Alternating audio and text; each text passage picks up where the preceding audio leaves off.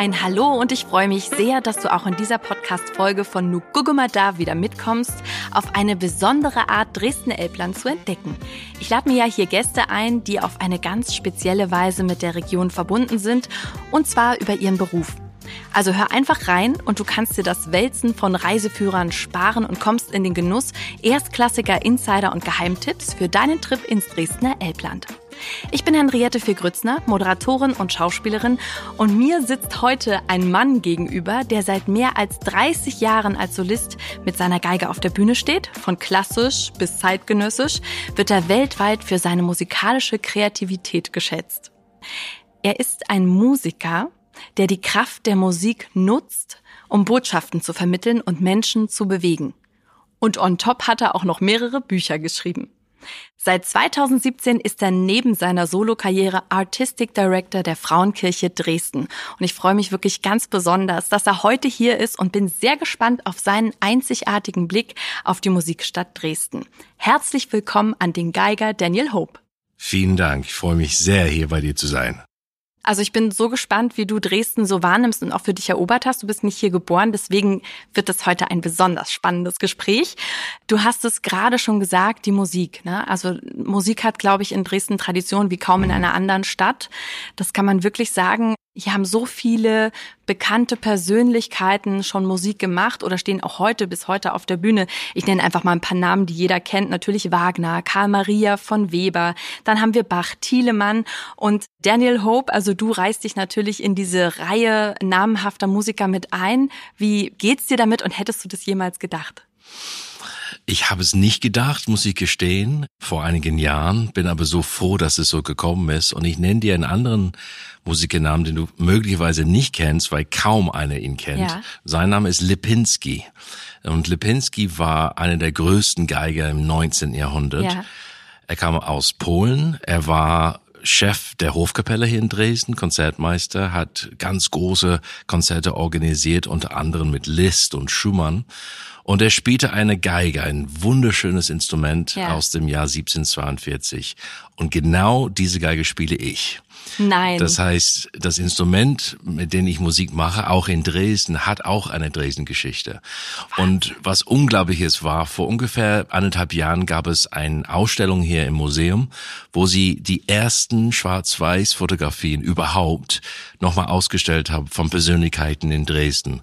Und dort war Lipinski zu sehen mit einer Geige. Und im Museum hat mich kontaktiert und gefragt, ob ich vorbeikommen könnte, ja. mit dem Instrument zu vergleichen. Könnte es sein, dass es das Instrument ist. Und ich bin da hingegangen, habe es ausgepackt und wir haben es vorm Bild gehalten. Es war tatsächlich mein Instrument. Und das war ein unglaubliches Gefühl, weil ich hatte zu der Zeit schon einige Jahre hier in Dresden gespielt, mhm. nicht wissend, dass es auch diese Verbindung gibt. Das ist ja unglaublich. Damit sind wir ja mitten im Thema. Tatsächlich sagte mir der Name bis jetzt nichts. Umso spannender. Die meisten kennen ihn nicht mehr. Das ist einfach so. Es ist völlig in die Vergessenheit ja. geraten. Aber er war ein großer Macher und auch äh, Musikvermittler in Dresden. Also er hat die Musikstadt Dresden auch noch sehr unterstützt, indem er große Komponisten hierher gelockt hat und mit denen möglicherweise auch auf dieses Instrument gespielt hat. Über deine Geige sprechen wir sowieso gerade noch, weil das ist natürlich unglaublich, wie viele Jahre die schon existiert. Mhm. Ähm, du hast sie jetzt nicht mit dabei, ich würde ja gerne mal sehen, wie die aussieht, aber trotzdem zu all den Namen, die wir gerade genannt haben, die auch die äh, Musikgeschichte in Dresden geprägt haben, wen hättest du denn gerne getroffen? Bach oder doch Och. lieber Karl Maria von Weber? Och, so viele. Bach natürlich. Ich glaube, jede Musiker möchte gern Bach kennenlernen. Für mich ist er the boss. Also nennen, ich nenne ihn the boss, weil er einfach im Prinzip über alle anderen Musiker steht, nach wie vor, obwohl das so viele hunderte Jahre her ist, ist er so modern und so spannend und jedes Mal, wenn du ihn spielst oder hörst, dann hörst du was Neues, obwohl das keine neue Musik ist. Er ist in dem Hinsicht sehr modern und ich finde es einfach unfassbar, was er geschafft hat in seinen doch nicht so langes Leben. Also wenn man sich hinsetzen würde und alles nur kopieren würde, mhm. alles nur abschreiben, was er geschrieben hat, würdest du es nicht innerhalb deiner Lebenszeit schaffen. Und dann musst du bedenken, das hat er nicht so einfach abgeschrieben, sondern hat es erfunden. Und nebenbei auch noch die Zeit gefunden, 13 Kinder zu zeugen. das, das muss einer schaffen.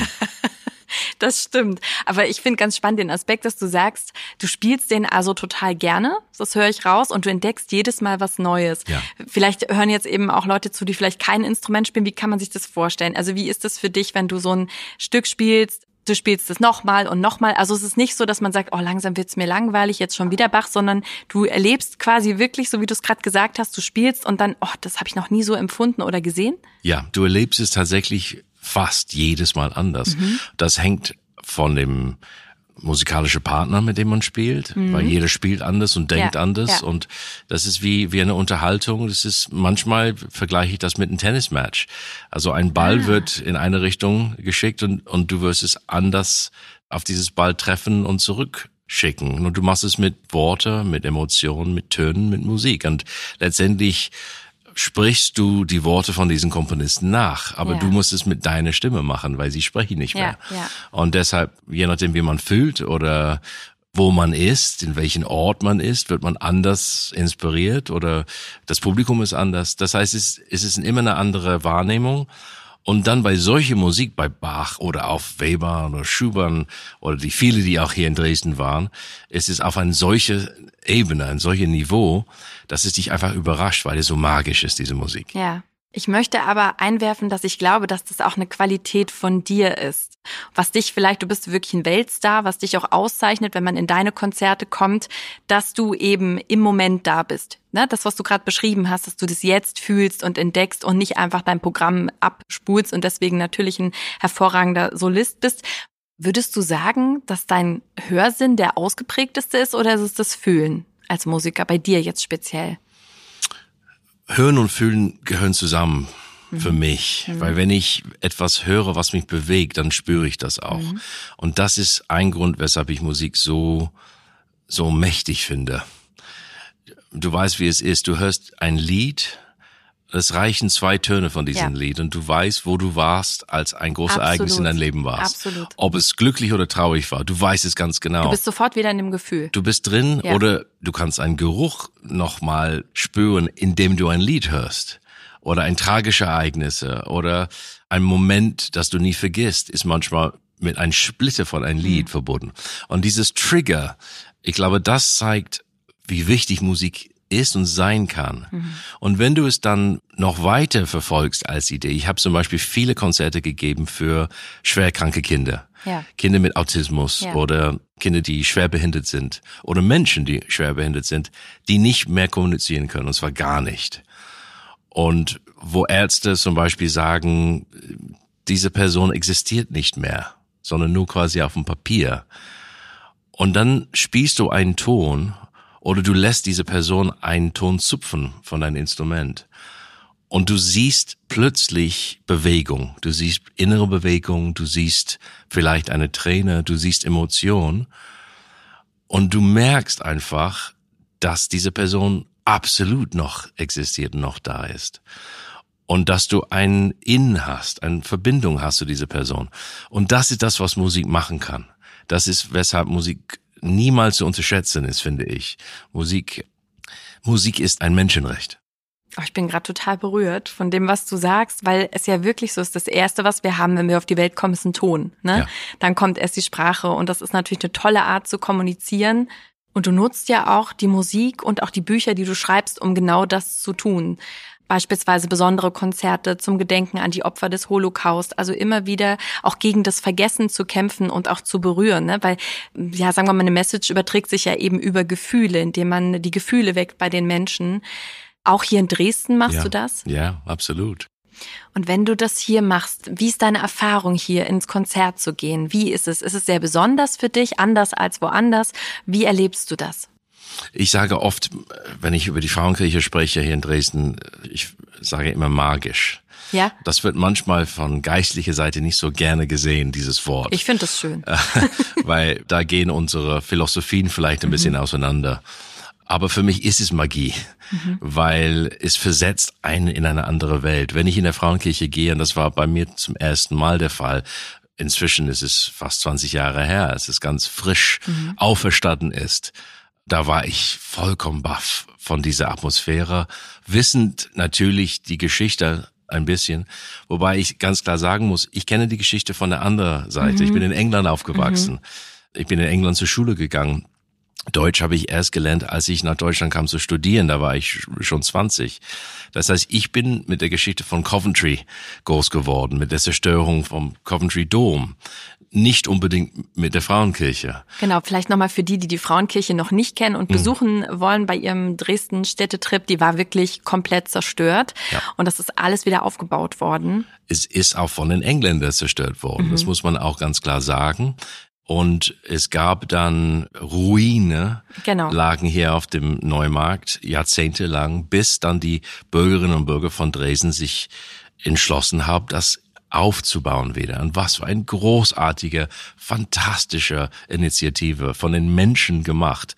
Also nicht als politisches Statement und nicht als irgendwie was Künstliches, sondern es kam aus einer großen Bedürfnis zu heilen und dann kamen auch viele Engländer und haben auch gespendet. Mhm. Und jetzt in diese Frauenkirche, die neu auferstanden ist, sind Teile vom dem Dom vom Coventry transportiert worden und da ah. reingetan. Um, umgekehrt. In Coventry gibt's dann auch Bruchteile aus der Frauenkirche als Freundschaft, als Versöhnungsgeste, als Mahnung zu sagen, sowas darf nie wieder passieren. Und ist es das, was es magisch macht für dich? Oder was ist es, wenn du in der Frauenkirche stehst und musizierst?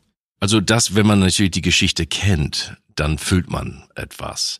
Wenn du ganz unten gehst in der Frauenkirche, in der Unterkirche, da sind noch die alten Mauer, die zum Teil noch überlebt haben.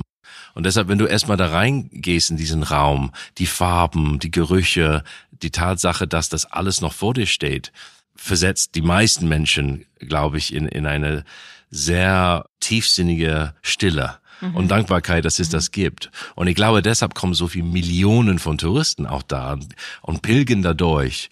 Und wenn man dann noch diese Gedanke weiternimmt und du kannst Musik spielen da mhm. und du kannst die Menschen direkt ansprechen, die vielleicht die Geschichte nicht kennen oder nicht interessieren, vielleicht gibt es solche Menschen, ich weiß es nicht, dann ist es trotzdem einer Ort des Nachdenkens, mhm. an einer Ort der Schönheit. Mhm und ein Ort der Versöhnung. Und ich glaube, Schönheit und Versöhnung, das sind die zwei der wichtigsten Worte in unserem Leben oder sollten es sein. Daniel, ich habe gelesen, ich weiß nicht, ob es stimmt, aber ich hoffe, du hast mit drei Jahren zum allerersten Mal eine Geige in der Hand gehabt. Ja. Ist das richtig? Ist es richtig da kannst ja. du dich wahrscheinlich nicht dran erinnern, Doch, oder? Ich, ja? ich war dreieinhalb, ich war fast vier und es gehört tatsächlich zu meiner ersten Erinnerung. Und vor allem deshalb, weil es ein Misserfolg war. Ich bin, nachdem ich meine Eltern wirklich drangsaliert haben, dass ich Geiger werden möchte und spielen will, haben sie dann eine Lehrerin gefunden, die um die Ecke von uns in London gewohnt hat. Mit dreieinhalb wusstest du das schon. Du hast gesagt, mit dreieinhalb konntest du überhaupt Geige konntest du schon sagen und sagen, die will ich. Ich habe mir dann auch noch Stricknadeln geholt und habe die Bewegung immer nachgemacht auf diese Stricknadel, weil ich bin groß geworden in der Nähe von einem sehr großen Geiger mhm. namens Yehudi Menuhin. Meine Mutter hatte dort eine Stelle als Sekretärin. Das heißt, die ersten Erinnerungen sind dieses Instrument zu hören, aber auch zu sehen. Mhm. Und diese Bewegung und äh, du bewegst dich und es kommt Klang heraus. Das hat mich irgendwie fasziniert und ich sagte, das will ich, ich will das spielen. Und habe einfach nicht aufgehört und dann irgendwann fanden wir diese Lehrerin, wir sind da hingegangen. Sie hat aber schon meine Eltern gesagt, ja, dreieinhalb, fast vier, das ist noch ein bisschen klein, aber mhm. ich schaue ihn mir an. Ich komme da an und überall hingen diese kleinen Geigen mhm. an der Wand. Sie hatte, die ganze Wand war voll. Und da waren auch ganz viele kleine Menschen da, die gespielt haben und schon sehr tüchtig. Und dann hat sie eins genommen und hat es mir gegeben und ich habe dann irgendwie wie wild versucht, irgendwas zu produzieren, was gar nicht so einfach ist. Mhm. Und sie sagt, hm, nee, ich ist wie ich befürchtet habe, er ist noch ein bisschen klein. Oh also kommen Sie ein halbes Jahr oder ein Jahr wieder zurück ins hat dann mal sehen. Und meine Eltern sind dann mit mir gegangen, aber ich habe nicht verstanden, was das bedeutet. Du ich hast so, ja ganz viel Kraft und Leidenschaft schon reingelegt und ja und für mich den Moment, wo ich es genommen habe, mhm. gespielt habe, hatte ich es geschafft. Ja. Weil das ist das, was ich wollte. Genau. Und dann hieß es nein, du musst es zurückgeben und, und du gehst und ich so wie wir gehen. Und meine Eltern haben versucht mir das beizubringen. Und als ich dann kapiert habe, was da los war, habe ich einen Anfall gehabt, einen Wutanfall. Ich habe den ganzen Haus zusammengeschrien ja. und habe auf dem Boden habe ich getrampelt und geschrien und geweint und so. Und alles unglaublich peinlich natürlich für meine Eltern. Und die Lehrerin sieht das und sagt, was ist denn mit ihm los? Und, und meine Mutter sagt, naja, das ist das, was er machen will. Und dann sagt sie, na gut, okay, dann wir probieren es, aber ich kann nichts versprechen. Dann hat sie dann die Geige wieder genommen, hat es mir wieder gegeben und habe dann wie wildlos gekratzt auf dieses Instrument und habe es dann nicht mehr losgelassen. Schön. Jetzt gibt's ja viele Menschen, die Geige spielen, aber wann ist denn dieser Wunsch entstanden oder war für dich klar, ich werde hauptberuflich Musiker? Ich mache das nicht nur so ein bisschen nebenbei. Also es war immer mein Wunsch, Musik zu machen, aber ich würde sagen, als ich 13, 14 war, kam dieses Moment, und ich glaube, viele Kinder haben das, wo es wirklich ernst wird. Mhm. Wird es nur ein Hobby sein? Ja. Willst du doch Sport machen oder willst du dich auf der Schule konzentrieren oder willst du in eine ganz andere Richtung gehen? Und da war für mich klar, ich muss mich jetzt entscheiden. Und dann war es so, dass ich auch einige Geigerinnen und Geigern gehört haben in, in der Klasse, die waren jünger als ich und die haben mich an die Wand gespielt. Mhm. Und da habe ich gemerkt, was fehlt. Und? Da fehlt eine enorme Menge eigentlich. Und habe mich dann mit meinem Lehrer hingesetzt und haben gesagt, jetzt, jetzt ist mir klar, ich, du kommst manchmal mit einer gewissen Selbstbewusstsein und dann hörst du jemand und die können alles problemlos machen, wovor du die ganze Zeit richtig dich anstrengen muss. Und jetzt bin ich total gespannt, weil normalerweise würde man wahrscheinlich an dem Punkt sagen, okay, andere sind besser, dann lasse ich das jetzt. Was ist da passiert in dir, dass du gesagt hast, jetzt greife ich an, jetzt nehme ich mir das, was noch fehlt? Und du bist ja wirklich ein Weltklasse-Geiger. Also das interessiert mich sehr.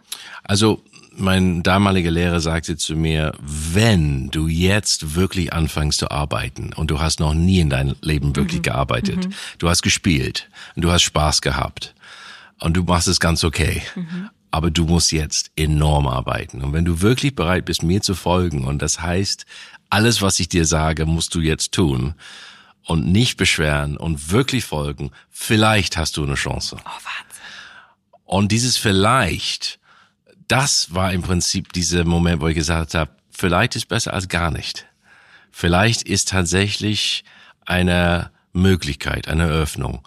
Und die Liebe zu Musik war so stark, dass ich gesagt habe, aus einem Vielleicht mache ich ein ziemlich wahrscheinlich und mhm. aus einem ziemlich wahrscheinlich mache ich ein definitives Ja und habe dann mich so reingestürzt in die Arbeit und in das Technische und in das ganze Geigerische und habe dann wirklich dann angefangen, sechs, sieben, acht Stunden pro Tag zu, zu, arbeiten. Was mit 13, 14 nicht selbstverständlich ist. Denn du hast sehr, sehr viele andere Interesse, Konflikte, in der Schulzeit. Und das ist natürlich ein, ein auf der einen Seite ist es ein, ein Opfer, die man bringen muss. Auf der anderen Seite merkst du, was dann zurückkommt. Und dann muss ich sagen, gab es konstant weiter, immer weiter, immer weiter, immer weiter. Sieben, acht Stunden zu üben. Wie sahen deine Finger aus? Wie sehen sie eigentlich jetzt aus? Darf ich jetzt, mal schauen? Jetzt sind sie völlig in Ordnung ja. aus, obwohl ja. ich äh, trotzdem jeden Tag vier, fünf Stunden spiele. Ja. Aber wenn du sieben Stunden pro Tag übst, Wahnsinn. Dann sehen sie natürlich nach kurzer Zeit ganz fürchterlich aus. Und die Haltung ändert sich und du lernst nicht nur technisch ein Instrument zu beherrschen, sondern auch mental. Mhm. Und das ist das, was ich glaube, jeder auch Sportler auch lernen muss. Es gibt eine gewisse technische Voraussetzung, aber im Kopf eigentlich passiert das meiste.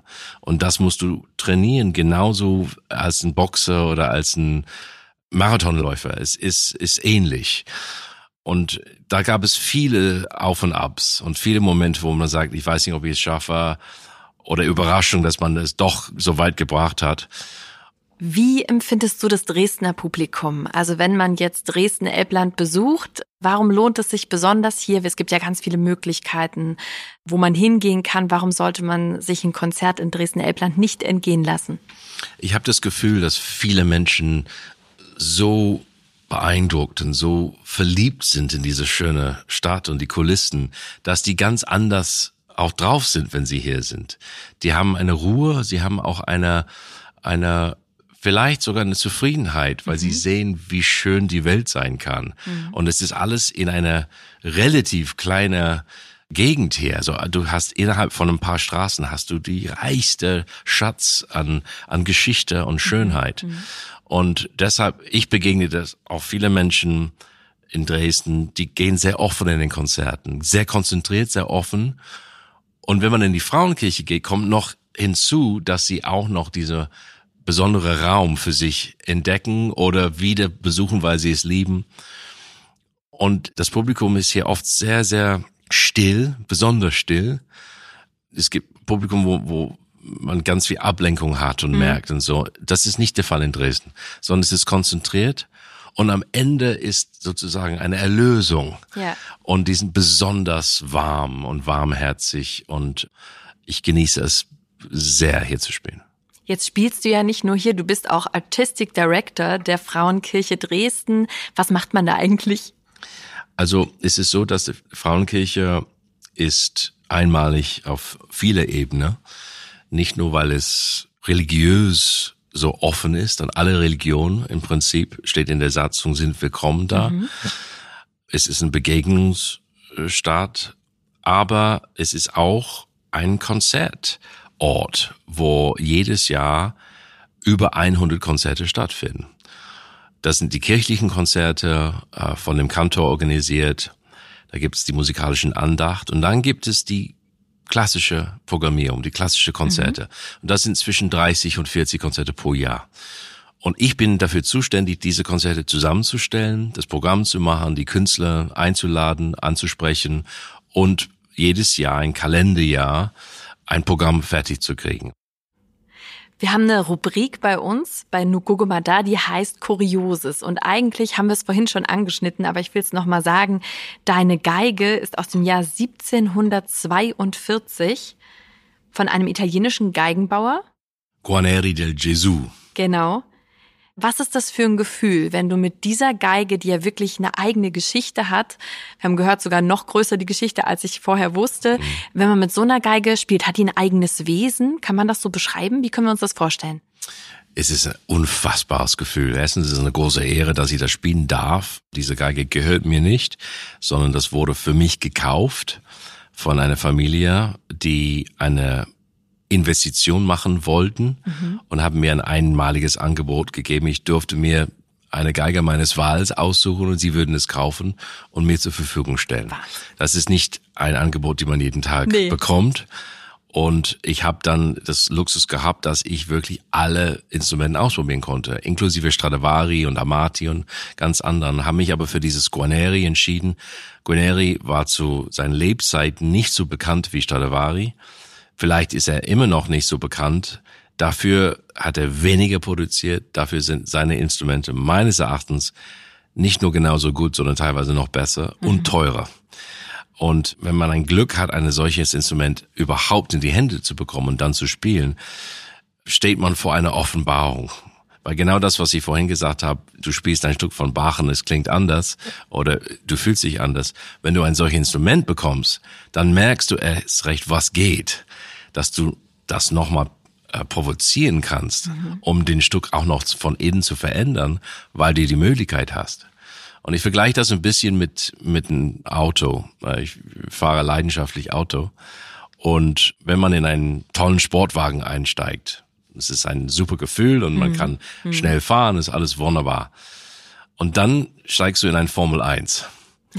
Und dann merkst du, das ist eigentlich kein Auto mehr, sondern das ist ein Flugzeug. Mhm. Es ist zwar auf dem Boden, mehr oder weniger, aber es ist ein Flugzeug. Und dann merkst du einfach, das Fahrgefühl ist, ist völlig anders. Und wenn du nur ein Hauch zu viel gibst und zu viel Gas gibst, dann fährst du gegen die Wand. Und das merkst du mal in solchen Instrument, dass du ein Mittel hast, in dem du tatsächlich abheben kannst. Und in dem du hoffentlich auch das Publikum auch dieses Gefühl ermitteln kannst, weil es keine Grenzen gibt weder der Geschwindigkeit noch der Klang, ist alles da. Und trotzdem muss es ein Feintuning sein. Genauso wie man in einen Pitstop macht, musst du gucken, dass alles sozusagen auch seinen richtigen Platz hat. Darf jemand anderes diese Geige spielen? Nein. Nein. Nimmst du sie mit ins Bett? Nein, es gibt ein Limit. es gibt ein Limit, das ist da, da ist das Limit erreicht. Wie wir jetzt schon auf jeden Fall erfahren haben, bist du sehr viel unterwegs, manchmal aber eben auch zu Hause. Wo fühlst du dich zu Hause und ist Dresden vielleicht auch schon ein kleines Zuhause für dich geworden?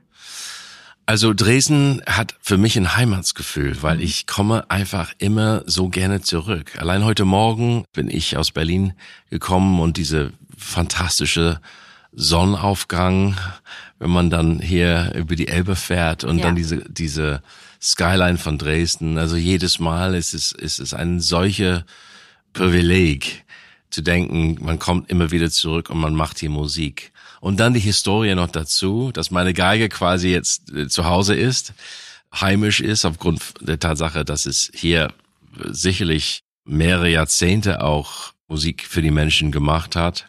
Dann die Frauenkirche. Also ich fühle mich besonders wohl hier, sagen wir so. Bevor du hier Artistic Director der Frauenkirche geworden bist, bist du ja hier auch schon aufgetreten in Dresden, trotzdem ja. im Laufe der Jahre. Ja. Wie hat sich dein Blick auf Dresden verändert? Was hast du Neues für dich entdeckt? Also ich habe vor allem bei den anderen wunderbaren Musikinstitutionen gespielt. Ich habe in der Semperoper gespielt. Mhm. Ich habe mit dem Ballett gespielt hier. Ich habe bei einem Musikfestspieler gespielt, der von einem sehr guten Freund von mir, Jan Vogler, hervorragend geleitet wird. Ich habe einfach gesehen, wie viele musikalische Möglichkeiten diese Stadt hat. Christian Thielemann, ein, ein guter Freund von mir, hat mir auch vorgeschwärmt von Dresden, bevor ich überhaupt diese Stelle angenommen habe. Wir haben telefoniert, die haben mich gefragt nach seiner Meinung, als es damals im Gespräch war. Er hat gesagt, komm unbedingt. Mhm. Diese Stadt musst du erleben, du musst es spüren und du musst auch Teil davon sein, musikalisch. Insofern, ich habe es gesehen, vielleicht habe ich es aus meiner Perspektive über den Jahren, es ist, wurde mir mehr und mehr vertraut. Und ich war mehr und mehr überzeugt, dass ich hier irgendwas zu sagen habe.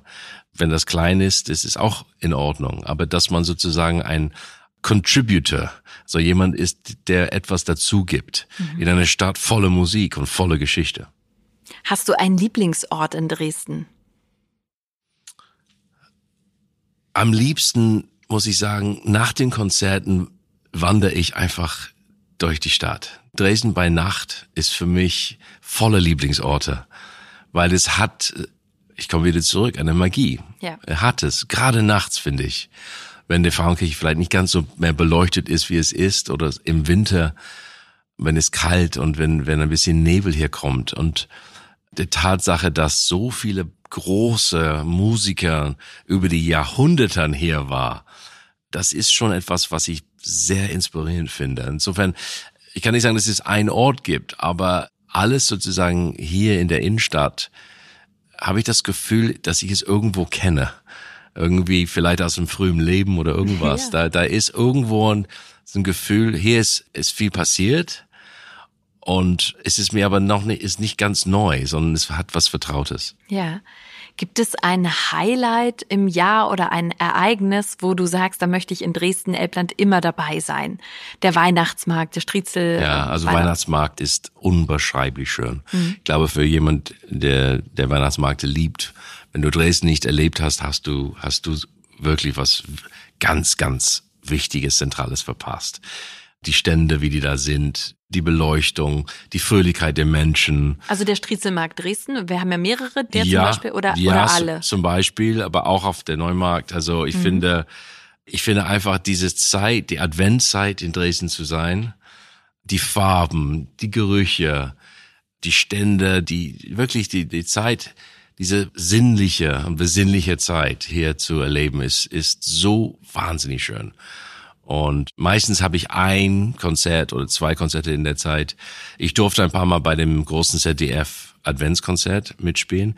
Das ist ein unglaublicher Moment, weil da hast du die Frauenkirche in seine ganze Schönheit. Du hast es voll mit Menschen und du hast im Prinzip eine Deutschland- oder europaweit Übertragung. Das heißt, die Menschen auch übers Internet können, die ganze Welt kann zuschauen.